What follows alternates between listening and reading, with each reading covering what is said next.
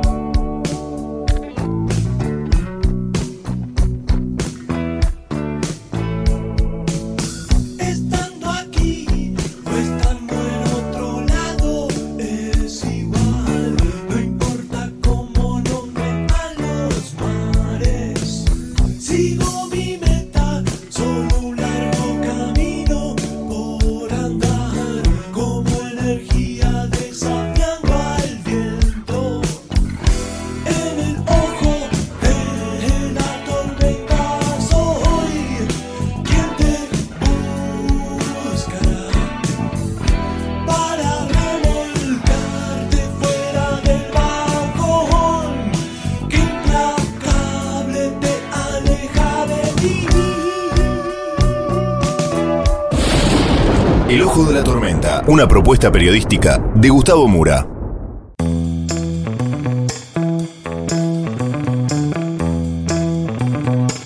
Bienvenidos al Ojo de la Tormenta. La tapa de hoy es A Perón tampoco lo vieron venir. Vamos entonces con los temas del día de hoy en este breve sumario.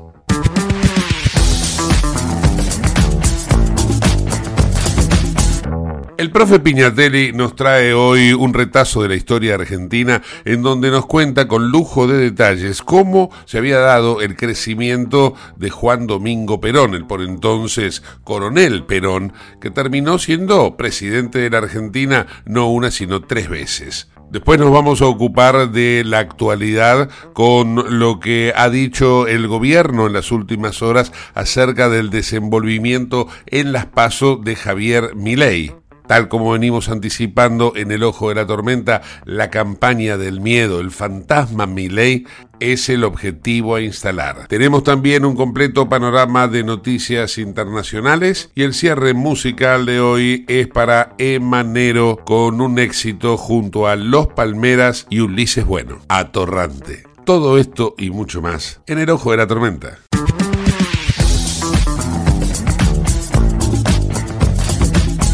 Auspicia este programa Autopiezas Pana. Más de 30.000 productos en stock y más de 30 años brindando seguridad para tu vehículo. No te olvides de visitarlos en la web pana.com.ar o llamarlos al 42504220. Autopiezas Pana, tu socio estratégico. Dirección Avenida La Plata 1933, Quilmes Oeste.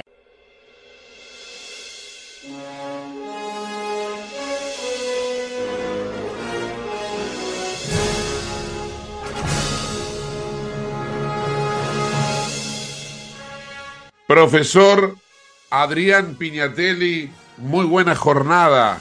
No sé en qué año estamos, porque la verdad que tampoco lo sé yo, en qué año estaremos nosotros. Ha pasado de todo, tuvimos las pasos, ganó mi ley, pero usted seguramente debe tener un poco más ordenado todo, ¿no?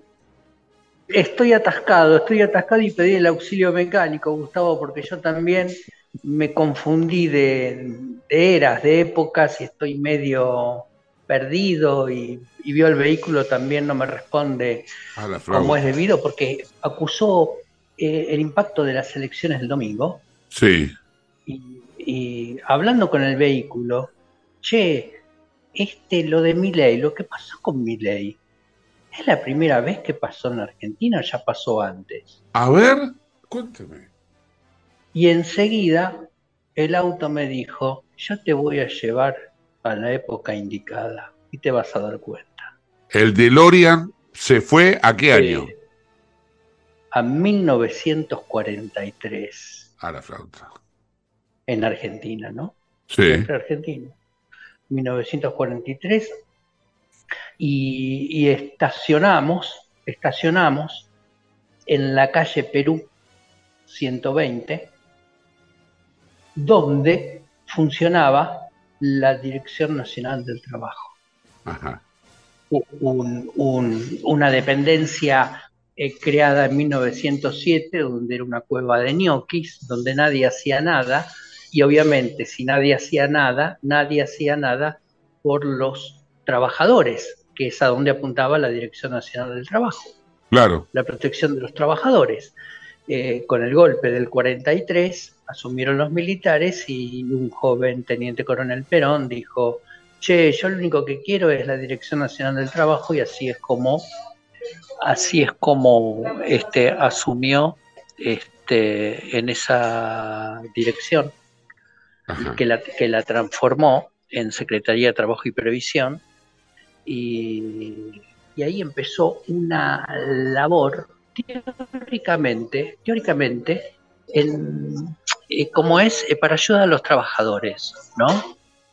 Y, este, y esa fue la, la idea de esta Secretaría de Trabajo y Previsión. Hasta ese momento, Perón lo único que hacía era eso, recorría el país, porque la, Secretaría de Trabajo y Previsión tenía, digamos, oficinas desperdigadas en el interior del país, iba, daba charlas, qué sé yo, pero por abajo de la mesa, él empezó a hablar con distintos políticos, especialmente radicales, para armar un proyecto político. ¿Cuál es la similitud con mi ley que yo veo, no? A ver.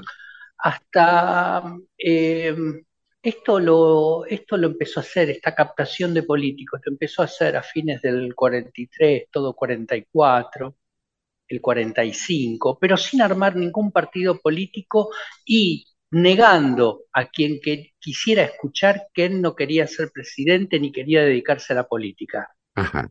Eh, ¿Por qué mi, similitud con Milei? Eh, yo le escuché decir a Milei que él eh, armó su partido en el año 2021, algo así, ¿no? La Libertad Avanza. este, bueno, este, los resultados de las elecciones son, son conocidos. Y con Perón pasó algo muy similar. ¿Cómo era? Perón, después el famoso 17 de octubre del 45 se armó, se armaron dos partidos que se dieran el apoyo político del, de, que era la Unión Cívica Radical Renovadora y el Partido Laborista, con un pequeño partido, un tercer partido que era el Partido Independiente. Esto lo armó en octubre del 45, segunda quincena de octubre del 45.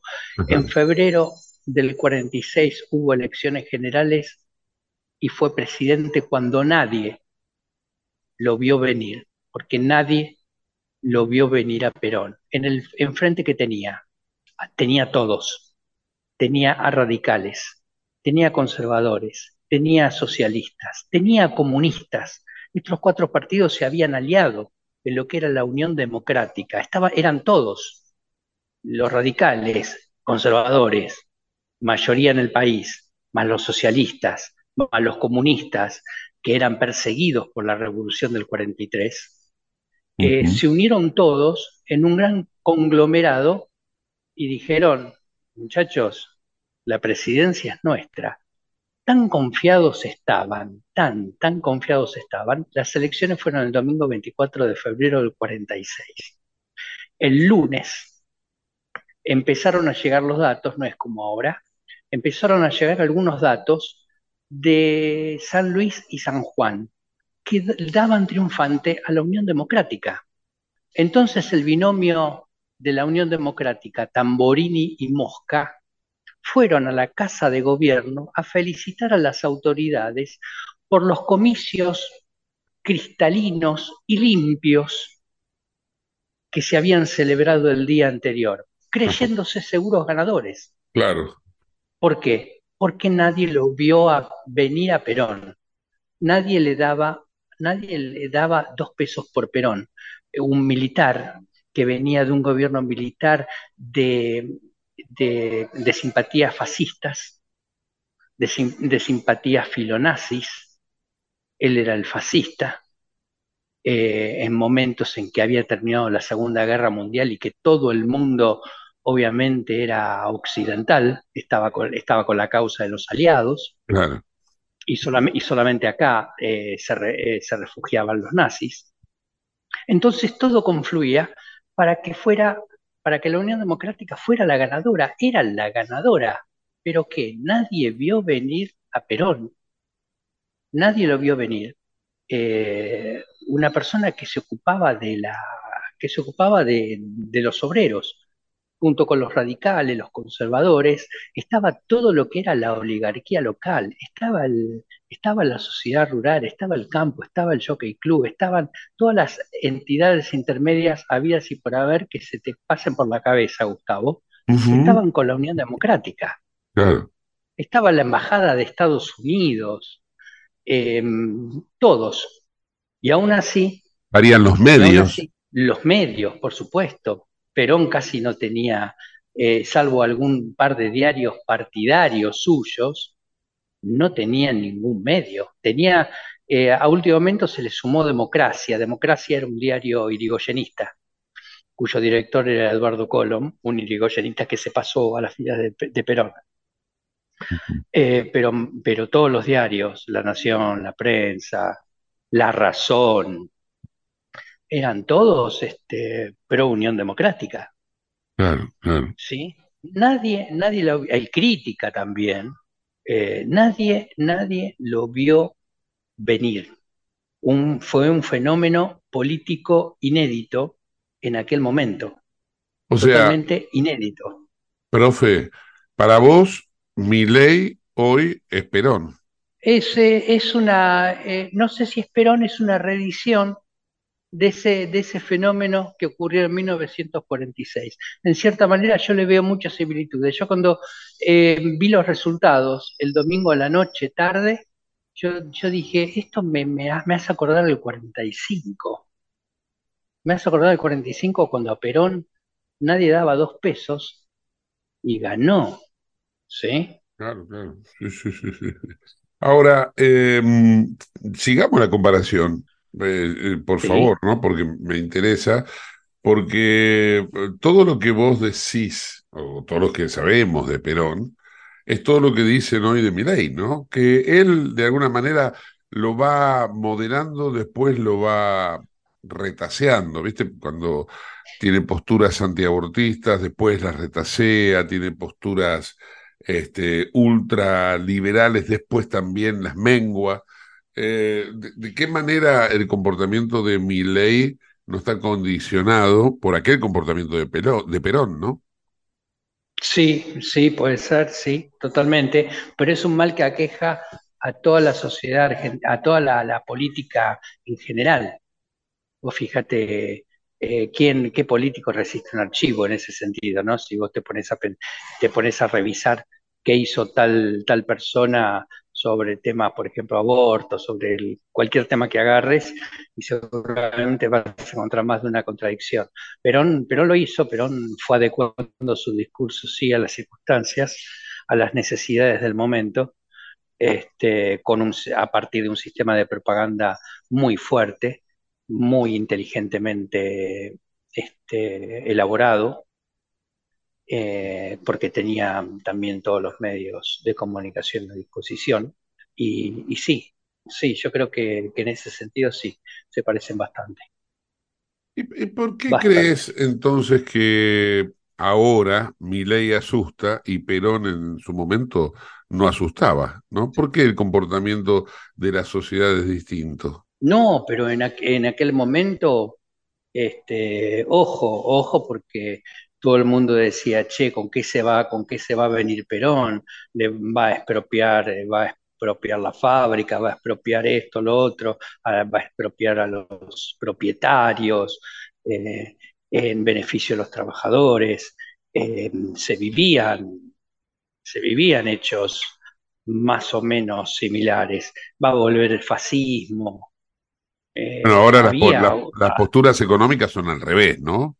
Ahora, Ahora es al revés. Lo que propone es todo lo contrario a lo que Perón prodigaba, ¿no? Claro, sí, sí, sí, sí, pero, pero tenía, pero había un, cierto, había un cierto temor. Había un cierto, había un cierto temor, más allá de cómo él después fue coartando las libertades. Perón cómo fue coartando las libertades, porque empezó bien democrático, pero después se, se hizo más, como más autoritario, más personalista, más que si vos no te afiliabas al, al partido, perdías eh, tu trabajo. Bueno, Eh, eso de alguna manera hoy sigue siendo, ¿no? hoy si sigue vos- siéndolo, claro. y no vas a las marchas, Hoy si vos no vas a la marcha, listo, sonaste. quedaste afuera. Claro. Sí, sí, sí, sí, tal cual, tal cual. Sí. Así es. Ahí, ahí es donde no, no se comportan del mismo modo, aunque el temor, alguien lo, ha, lo, ha, lo- ha esparcido, ¿no? El temor de que haya un comportamiento fascistoide por parte de Milei se ha, ha cundido en la población. No sé por qué, porque en realidad, eh, ¿por qué puede ser? Porque grita en, en los actos, por ese motivo, porque, porque deja atrás eh, cierta moderación a la hora de, de Yo creo que expresarse por dos, por dos temas distintos. Yo creo que por dos temas distintos. A ver. Para mí, ¿eh? Todo esto para mí no, no, no. Pero primero, el argentino medio es de derecha. El argentino medio es de- derecha. Sí, Y dos, de el argenti- el argentino está harto de 40 años de políticos que le vienen prometiendo cosas y que no cumplen nada, porque tenemos un- toda una clase política, elegí el partido que metía todos los partidos adentro, que hicieron pelota al país, porque ahora estamos como estamos por toda una clase política. sí, claro. Este, entonces, este, hay toda una clase política que fracasó. Esta clase política creo que no está leyendo adecuadamente. Eh, el, eh, la clase política sigue en el chiquitaje. No, no, porque si ahora en las generales le saco dos puntos en tal distrito y sumo a tal candidato, en otro voy, ¿viste? Están en otra cosa. Sí. Y, y Milei, y Milei, este, o- ofrece, tal vez no lo pueda cumplir lo que ofrece, ofrece cosas distintas. Y, y yo creo que en este caso él lo be- benefició que dijo que quería ser presidente ya hace unos cuantos meses. Y le fueron preguntando de todo, ¿viste? Cuando el, el candidato que dice, que admite que quiere ser presidente mucho tiempo antes de las elecciones y todos los periodistas lo vamos a buscar, y le preguntamos qué va a hacer con, si va a cambiar la circulación de la avenida 9 de Julio, si va a demoler el obelisco, Sí, si va, no sé, cualquier, le, le- le empiezan a preguntar de todo y el tipo empezó a hablar, tal vez con respuestas un poco este, catastróficas, altisonantes, este, y así él se fue instalando y, fue, y se fue instalando en una porción de la gente que lo, que lo vio como algo distinto. No Sí, sé, eh, no, no, no significa mejor, ¿eh? Distinto. Sí, sí, sí, sí. Pero a lo que yo me refería era de dónde sale, de- desde dónde Sí. surge esa usina de rumores de que Milei es malo. Puede ser malo, pero también digo, Claro. de, de algún lado sale alguien, y yo no, puedo imaginármelo, vamos, te pongo un ejemplo grotesco, ¿no? A Massa, a Macri, a Cristina y a, mm, no sé, y algún dirigente de la izquierda reunidos y diciendo, che, vamos a, a inventar un muñeco malo de Milei porque este nos, nos hace polvo a todos. No sé de dónde surge. Sí, De- no el, sé, el pero- mercado. ¿Quién es que dice Milei es malo?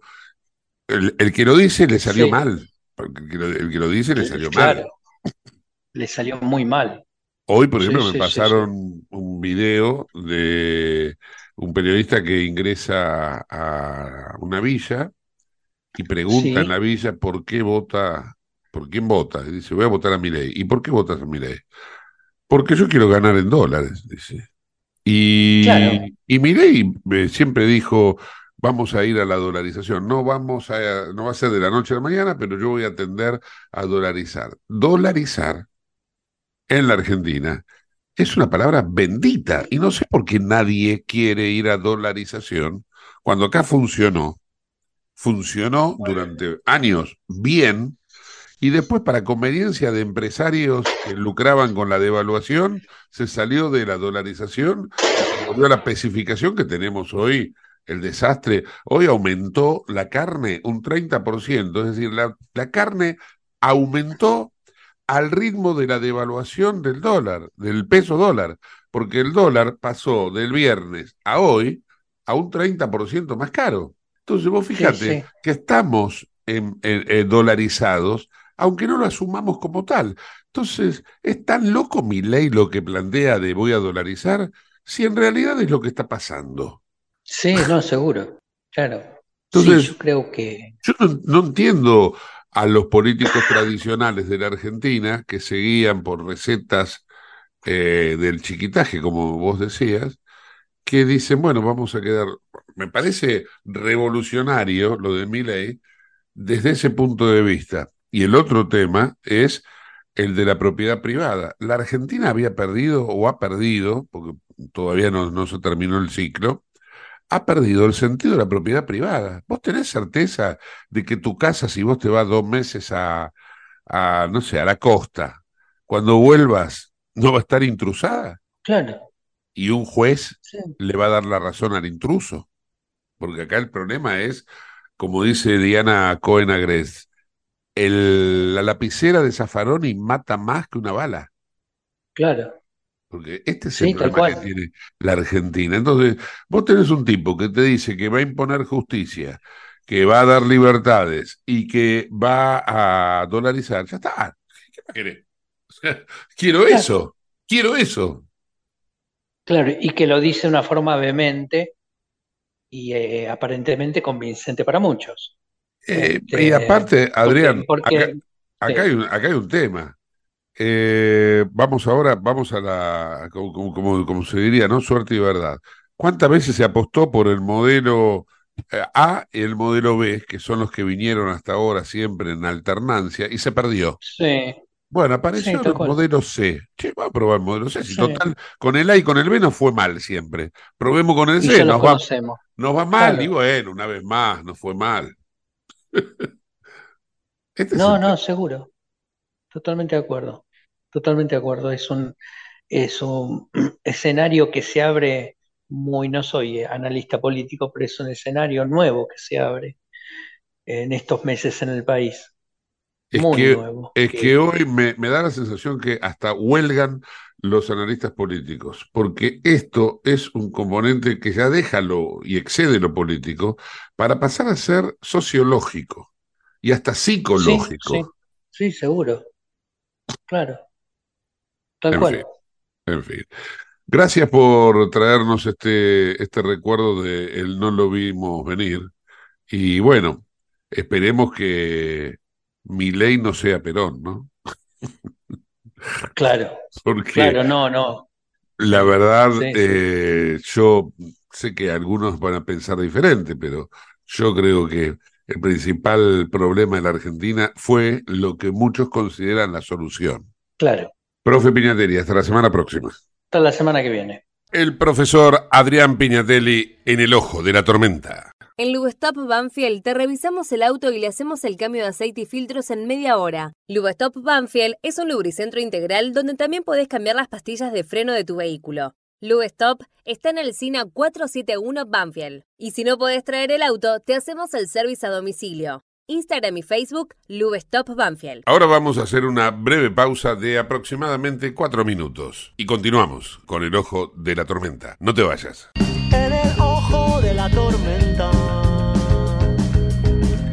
yace un niño asustado.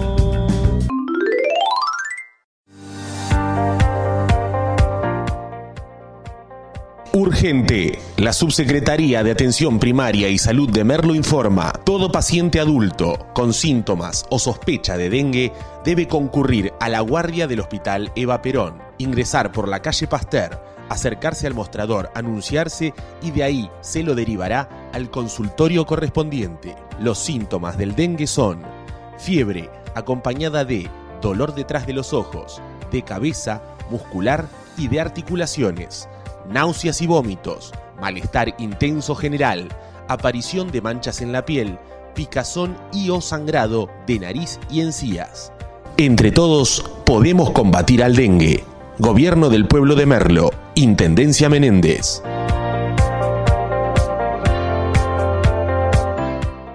Autopiezas Pana Distribuidor Nacional de Autopartes. Líder en el rubro suspensión, dirección y frenos para vehículos. Para más información sobre las marcas que trabajamos, visítanos en nuestra web pana.com.ar o escribinos a nuestro email pana.pana.com.ar. Autopiezas Pana, tu socio estratégico. En Lanús, nuestros vecinos cuentan con el nuevo programa de telemedicina pediátrica para chicos de hasta 16 años. Si sos vecino de Lanús, solo tenés que empadronarte, registrate en la app y acceder a tu consulta médica. Así de fácil. Informate en lanús.gov.ar barra telemedicina. Lanús nos une. Te invitamos a conocer La Pampa, porque creemos en una nueva forma de viajar a un ambiente ideal para estos tiempos. Aire puro, bosques y fauna nativa, gastronomía gourmet, vinos patagónicos, pueblos con historias emocionantes. En La Pampa, seguro te relajás, seguro te emocionás, seguro disfrutás. Viaja seguro, viaja a La Pampa, portal de la Patagonia. ¿Sabías que todos los accidentes por inhalación de monóxido de carbono son evitables? Chequea que la llama de tus artefactos sea siempre azul. No olvides ventilar los ambientes de tu hogar todos los días, verificando que las rejillas cuenten con salida al exterior y las ventilaciones no estén tapadas ni sucias. Y controla las instalaciones internas con un gasista matriculado. Con estos consejos, proteges a tu familia. Metrogas, damos calor. ¿Qué es lo que hace a San Isidro distinto? ¿Será que vivimos haciendo obras que nos hacen vivir mejor, como la nueva senda del hipódromo? ¿Será porque seguimos haciendo megaconstrucciones? Sí, porque seguir mirando hacia adelante hace todo distinto. San Isidro, municipio. CRIBE, Centro de Rehabilitación Integral Belepoc. Atención dedicada ante las principales enfermedades crónicas e invalidez del sistema nervioso. www.cribe.com.ar. Independencia 5182, Villa Ballester. Teléfonos 4768-6774 o 4767-6296. Merlo crece en obras. La Secretaría de Obras y Servicios Públicos de Merlo avanza con el plan de renovación de la red vial. Estos trabajos mejoran la transitabilidad de las calles, la seguridad y la calidad de vida de nuestros vecinos. Ya finalizaron trabajos de pavimentación en la calle Junín entre Cervantes y Ruta 40 en Merlo Centro. Se encuentran en ejecución en Irigoyen entre Garay y Cámpora en Merlo Norte y continúan nuevas obras en el distrito. Merlo crece en obras. Intendencia Menéndez. ¿Tenés Galicia? Tenés que saber algo. ¿Tenés alguna duda? Tenés alguien que te escucha y te da atención 24/7. ¿Tenés ganas de hacer algo? Tenés muchos beneficios en lo que más te gusta. Tenés ganas de no hacer nada. Tenés una app para hacer todo desde el celular sin moverte del sillón de tu casa. Tenés, todo para vivir un día a día mejor. Tenés Galicia. Tenés Galicia.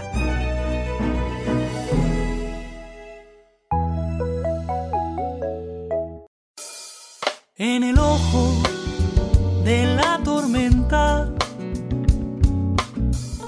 se suspira la verdad.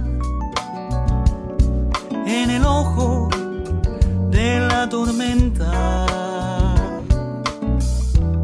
es momento de bailar.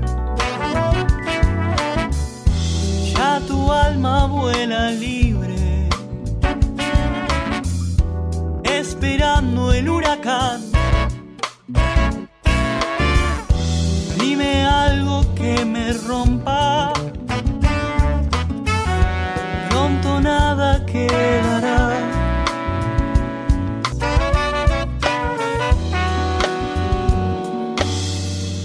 Auspicia este programa CRIBE. CRIBE es un centro de rehabilitación integral que está ubicado en Villa Ballester, provincia de Buenos Aires, certificados con normas de calidad ISOIRAM. El centro CRIBE ofrece, entre otras terapias, tratamiento de rehabilitación por ozono. La página web es www.cribe.com.ar, sino en facebook.com barra cribecom. CRIBE queda en Independencia 5182 Villa Ballester. Los teléfonos 4768-6774 o 4767-6296.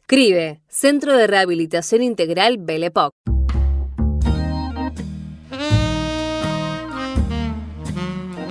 Después del resultado adverso en las elecciones PASO, El gobierno todavía sigue encerrado en su laberinto, no logra dilucidar cómo es que gran parte de la ciudadanía votó por Javier Milei, al tiempo que otro sector importante votó por Patricia Bullrich, dejándolo relegado al peronismo por primera vez en su historia a un tercer lugar.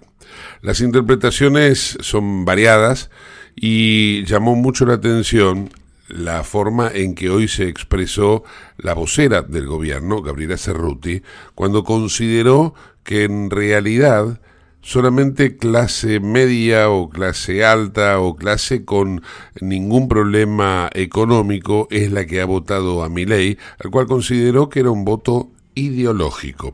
Escuchemos. Obviamente hay razones que quedan a la vista con mucha claridad y después hay otra cantidad que se van a ir develando con el tiempo. Este, sí, también mencioné las de la economía, digo, la gente que siente frustración, bronca, que no puede llevar adelante sus proyectos, obviamente en muchos casos, en la mayoría de los casos, tienen que ver con situaciones económicas, en otros casos no, porque también entendemos que en el voto que hubo, eh, si usted me está preguntando por el voto que acompañó a mi ley, seguramente hubo mucho voto que no tiene ninguna dificultad económica y que en realidad lo que está apoyando es un proyecto ideológico. Me parece parece que hubo mucho voto de diferentes sectores que expresan diferentes cosas. Entonces no podemos ir decir es por esto y digo es por una cantidad de razones. Cada una de esas razones va a ser atendida. Lo que habría que decirle a Gabriela Cerruti es que mi ley, por ejemplo, ha arrasado en lugares como eh, Villa Soldati, Villa Lugano, por citar un caso en Capital Federal.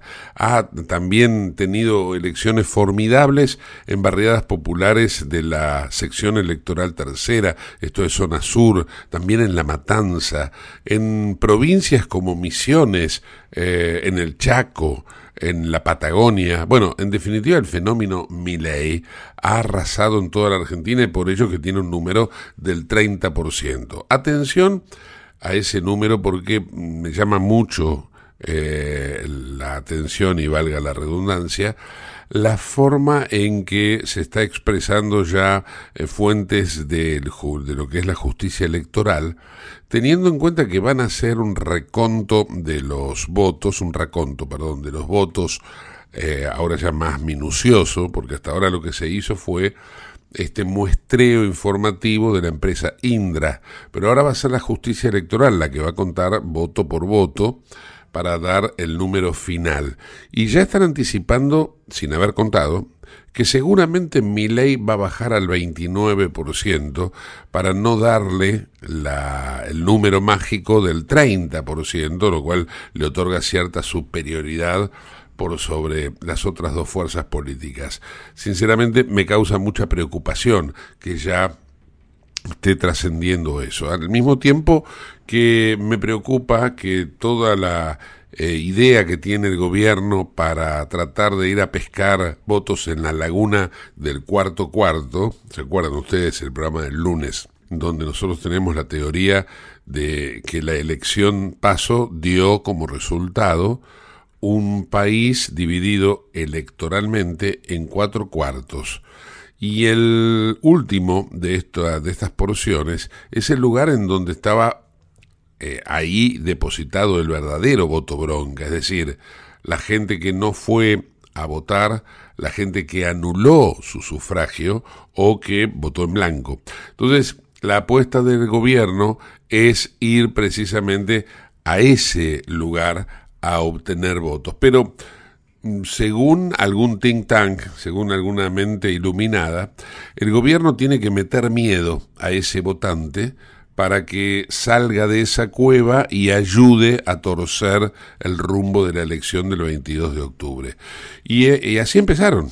Hoy el Cuervo Larroque, eh, bueno, también Gabriela Cerruti y otros miembros del gobierno salieron a decir eh, que hasta hablaron de la tormenta perfecta y salieron a decir de que el infierno tan temido está muy cerca, así lo definen a Javier Milei. Esto también fue nota de tapa de este programa esta semana, cuando hablábamos del fantasma Milei. Esto es lo que el gobierno pretende instalar, el miedo a Milei o si se quiere también el miedo a la derecha, porque también es un adversario al cual temen Patricia Bullrich, el gobierno eh, está enarbolando esa bandera.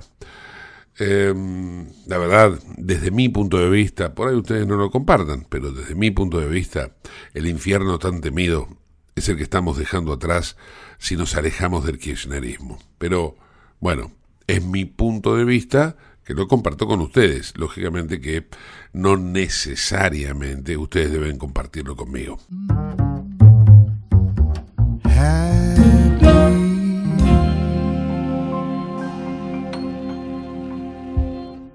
¿Estás buscando vinos para darte un gusto o para regalar? La Vinoteca Uva Morada cuenta con una amplia variedad de vinos exclusivos para diferentes ocasiones. Buscala en Instagram, arroba uva morada. Uva morada, vinos especiales para personas especiales, arroba uva morada. A continuación les presentamos un completo panorama de noticias internacionales del día de hoy, elaborado por Euronews. Liberar a Ucrania cueste lo que cueste. El ministro de Asuntos Exteriores de Ucrania, Dmitry Kuleva, tiene claro cuál es el objetivo de la contraofensiva, pero admite que los continuos combates en el frente de batalla están generando fatiga. Todos estamos cansados, afirma Kuleva. Tras décadas de abandono, Kiev ha lanzado una operación diplomática en África con la esperanza de obtener su apoyo ante la invasión rusa de Ucrania. El jefe de la diplomacia ucraniana quiere reducir el control de Moscú sobre el continente, basados, según él, en la coacción, la corrupción y el miedo. Kuleva también asegura que no siente la presión de los aliados occidentales de acelerar la contraofensiva, pero insiste en la necesidad de más armamento hasta derrotar al enemigo. Lituania cierra dos puestos de control con Bielorrusia y debate un posible cierre de fronteras alegando que existe una amenaza híbrida procedente del este. Vilna afirma que hay una preocupante actividad del grupo ruso Wagner que se ha trasladado a Bielorrusia tras una fallida marcha sobre Moscú. La seguridad fronteriza ha sido uno de los principales temas sobre la mesa durante la visita del presidente letón Edgars Rinkevich a Varsovia. Su homólogo polaco destacó las amenazas de agresión híbrida de Bielorrusia y prometió suministrar ayuda militar a Letonia en caso necesario. Polonia ha cerrado este año todos los puestos de control con Bielorrusia menos uno. Letonia moviliza guardias fronterizos y pide tropas adicionales para proteger la frontera oriental. Esta decisión se ha tomado después de que Riga contabilizara más de 90 intentos de inmigrantes ilegales de entrar en el país desde Bielorrusia en 24 horas. La ley seca duró 12 años en Estados Unidos. La prohibición del alcohol consiguió que de 1920 a 1932 surgieran bandas, gángsters, tráficos clandestinos y un gran aumento de violencia e inseguridad. El experimento social prohibicionista de las drogas se extiende hasta hoy y ha dado lugar a bandas que son capaces de poner en jaque a gobiernos enteros, especialmente en países con ausencia de Estado en prestaciones, ausencia que ocupan violentamente los cárteles. Tímidamente, algunos gobiernos plantean ir legalizando la marihuana refiriéndose a ella como hachís o cannabis medicinal o recreativo. Es el caso del gobierno alemán que este miércoles aprobó en Consejo de Ministros un proyecto de ley para lo que llaman legalización controlada del cannabis, con la intención declarada de hacer retroceder el mercado negro que pisa fuerte en Europa.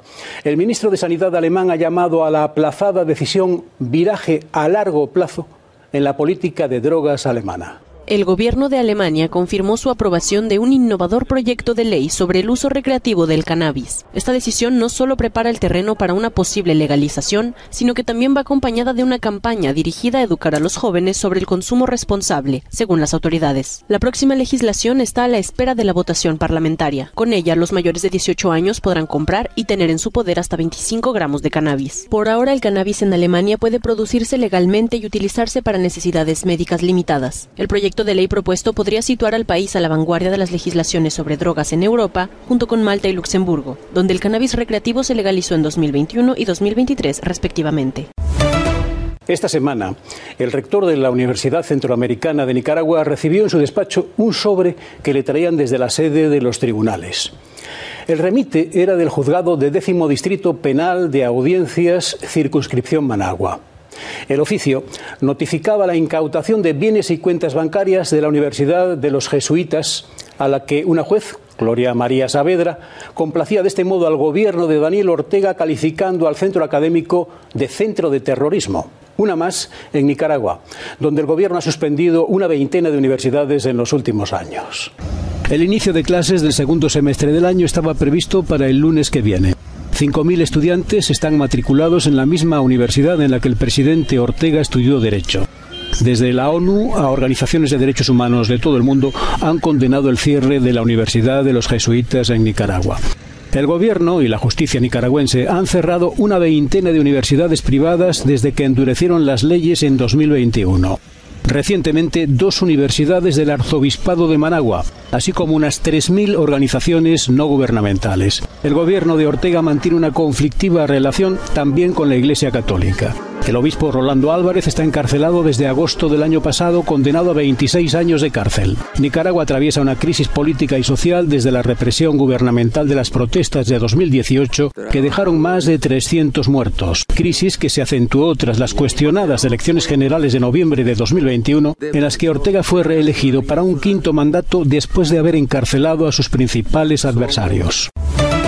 Varias familias de un barrio de Puerto Príncipe han tenido que huir con las pocas pertenencias que pudieron llevar a mano por la violencia de las bandas criminales. Las bandas controlan cerca del 80% de Puerto Príncipe y los secuestros, violaciones, robos y asesinatos se han convertido en una amenaza diaria. El secretario general de la ONU y el primer ministro haitiano llevan meses pidiendo una intervención internacional. Kenia ofreció mil agentes y Bahamas y Jamaica también han hecho su oferta. Estados Unidos dijo que presentará una resolución a la ONU para autorizar una intervención de Kenia, pero sin detallar una fecha concreta. 2.600 hectáreas afectadas y 7.600 personas evacuadas. El incendio en Tenerife, en las Islas Canarias, en España, ya ha alcanzado a seis municipios, obligando a las autoridades a confinar la localidad del Rosario. Más de un centenar de militares y 34 medios de la Unidad Militar de Emergencias han participado en las labores de extinción durante la noche. Fernando Clavijo, presidente del Gobierno de Canarias, asegura que las condiciones meteorológicas están dificultando la lucha contra las llamas, en el que ha calificado como el incendio más complejo de los últimos 40 años. Te invitamos a conocer La Pampa, porque creemos en una nueva forma de viajar a un ambiente ideal para estos tiempos. Aire puro, bosques y fauna nativa, gastronomía gourmet, vinos patagónicos, pueblos con historias emocionantes. En La Pampa, seguro te relajás, seguro te emocionás, seguro disfrutás. Viaja seguro, viaja a La Pampa, portal de la Patagonia. Y hoy te pido perdón. Para cerrar el programa de hoy, el género escogido es la cumbia urbana, que es una mezcla de cumbia con el rap. ¿Por qué? Porque el rapero emanero, aquel que hiciera el éxito de Bandido, eh, o No me digas que no, bueno, ahora ha lanzado en este año, en 2023, un nuevo éxito que se llama Atorrante. Lo ha hecho en colaboración con Los Palmera, a Ulises Bueno y también al grupo Migrantes. Pero lo importante de esto es que los seguidores de Ulises Bueno consideran que es una canción suya, sin embargo es una canción de Emanero que ha incorporado al hermano de Rodrigo, a Los Palmeras y a Migrantes, dándole una gran recepción al público y convirtiéndolo en este éxito. Escuchemos. Y hoy te pido perdón, porque asumo mi error. Sé que ando en cualquiera, perdido y de fiesta, viviendo de noche y pasado de alcohol. Si te pido perdón, es porque fui un atorrante. Un ladrón elegante, tonto y arrogante que miente y engaña por miedo al amor. Y ahora cada noche que pasa sin vos se siente vacía. Ya intenté de mil maneras que me escuches, pero no logro tener tu perdón. Es que me duele que me ignores y que me hayas burlado de tu vida. No soy ese torrente, el tonto que era antes, que no supo cuidar de tu amor. Y ahora estoy solo y arrepentido como un perro. Y me enteré que vos te conseguiste un tipo nuevo y más lindo que yo. Mi corazón se estruja cuando te busco en las redes y te veo con él y ya son tantos los meses que te llevo dedicando canciones de amor. Yo sé que fui un ladrón ambicioso y te perdí y no volví a que nunca fui muy prolijo y aprendí que cuando se ama no se debe descuidar. Y ahora cada noche que pasa sin vos se siente vacía. Ya intenté de mil maneras que me escuches, pero no logro tener tu perdón. Es que me duele que me ignores y que me hayas borrado de tu vida. No soy ese torrante, el tonto que era antes, que no supo cuidar de tu amor. Otra vez borracho en un bar te mandé y no respondes. Porque no sale de tu cabeza que soy una atorrante, te, te, te, te. Tu amiga dice que soy un HDP, pero te juro, baby, que yo ya cambié. Otro domingo pasa con vos no pasé. Quisiera que vos tan solo me quieras una noche más. Ah, y no hay manera si a la vez estás tan lejos de mi soledad. Ah, sigo con pena porque sé lo que me espera hasta la eternidad. Ah, de borrachera besándome con cualquiera con tal de olvidarte y no será.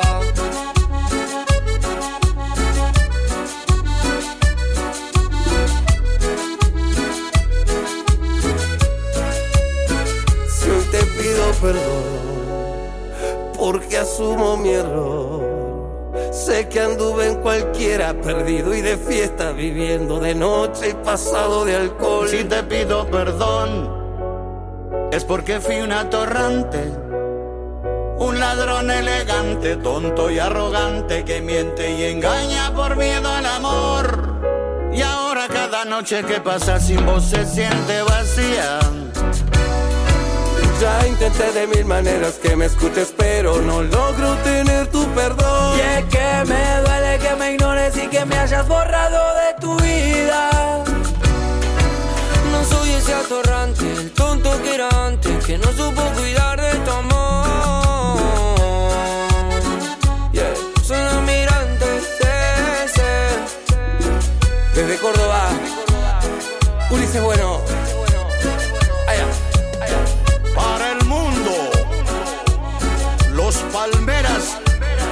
Y Emanero. ¡Qué runfla, papá!